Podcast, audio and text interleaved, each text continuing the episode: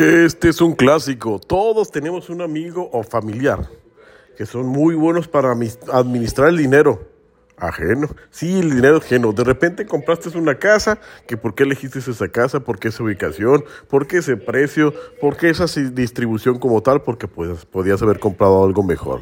Y olvídate si le dijiste que lo elegiste con X Banco Infonavit, ¿viste? Porque seguramente tiene uno mejor, digo, que el que tú elegiste, ¿va? Y realmente digo, pues se entiende que la mayoría de las veces lo hacen sin dolo, lo hacen con, el, con, buena voluntad para ponerle bonito, pero pues no son expertos, pues. Y muchas veces este tipo de personas sí influencian mucho en gente cuando está en búsqueda de casa y financiamiento. Prácticamente les dicen qué hacer y no tienen conocimiento de causa, pues cuando cada quien tenemos necesidades muy particulares y perfiles crediticios también muy, muy individuales.